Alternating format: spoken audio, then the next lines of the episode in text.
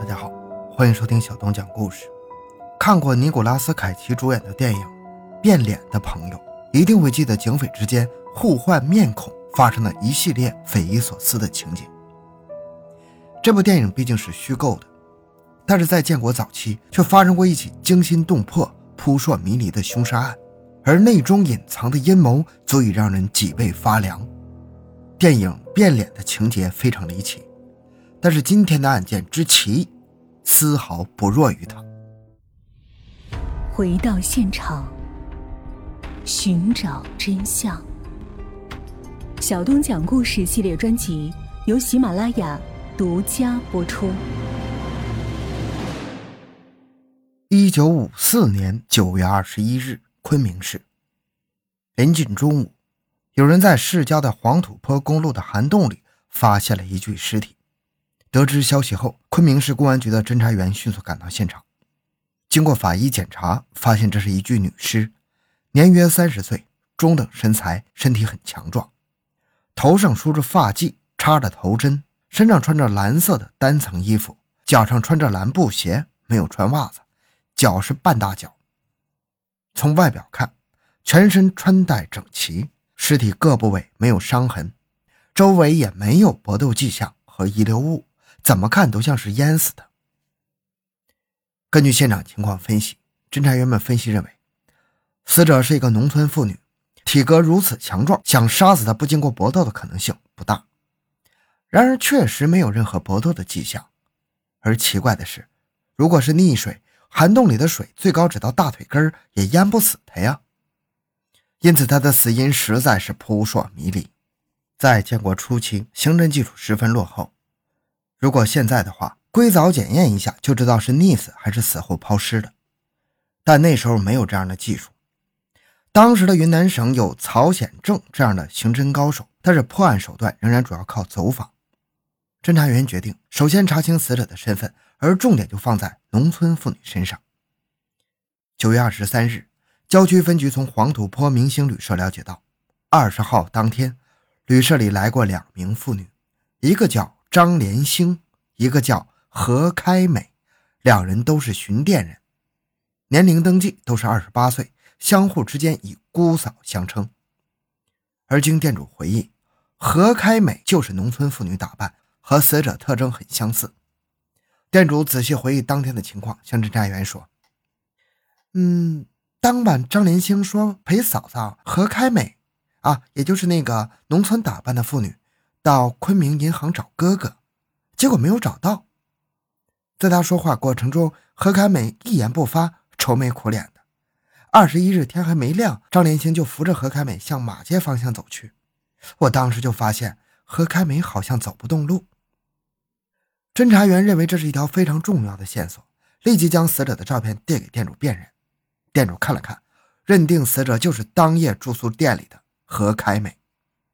至此。尸源身份已经查清了，但值得考虑的问题的是，既然张连兴与死者何开美是姑嫂，如果何开美是病死的，张连兴为何不给何开美收尸呢？如果何开美是自杀，张连兴只要将她扶起来就能救她的命啊！因此，侦查员推断，两人可能不是姑嫂。他们立即采取以下措施：第一。在昆明银行保卫部门的配合下，查找有没有巡店级的张姓员工，有没有张连兴和何开美这样的妇女去银行找人。第二，在室内旅馆里查找和张连兴体貌特征符合的妇女。然而，没想到的是，侦查员在银行内查找了五天没有结果。然而，就在十月十日的这天，在市内的青云客栈发现入住人员信息表上面，何开美曾经在九月一日至二十日内在此居住。经过店主的回忆，体貌特征与死者何开美相同。根据店主的妻子反映，何开美要到东北去找丈夫段德显，随身还携带人民币两百万元。啊，这当时是旧币。同时，店主妻子还说，何开美在昆明经常与巡店级昆明女中学生张菊兰交往，临走的时候还送了个花布袋送给她。二十日下午六点。他的同乡张连兴到此和他一同外出，后来店主妻子在街上就只看到张连兴，没见到何开美了。经过调查，发现张连兴现住在昆明金鸡巷雇主家。这样看来，张连兴和何开美根本就不是姑嫂，而是老乡。张连兴很可能为了何开美身上的两百万元人民币，劫杀了何开美。侦查员来到了金鸡巷，该地区的调解员说：“呃，张连兴今年由朋友介绍给本乡一户人家做保姆。张连兴在昆明有个表叔叫李先宽，后来这户人家去了上海居住。”就将张连兴解雇了，因此张连兴很可能又去了李先宽家。而调解员又谈到一个细节，就是张连兴在当保姆的时候，多次勾引男主人，而且还发生了关系。男主人是一名教授，妻子长期瘫痪在床。张连星年轻漂亮，还懂文化，男主人就想，如果自己妻子死后同张连星续弦，那不是一桩美事吗？因此，对妻子日益冷淡。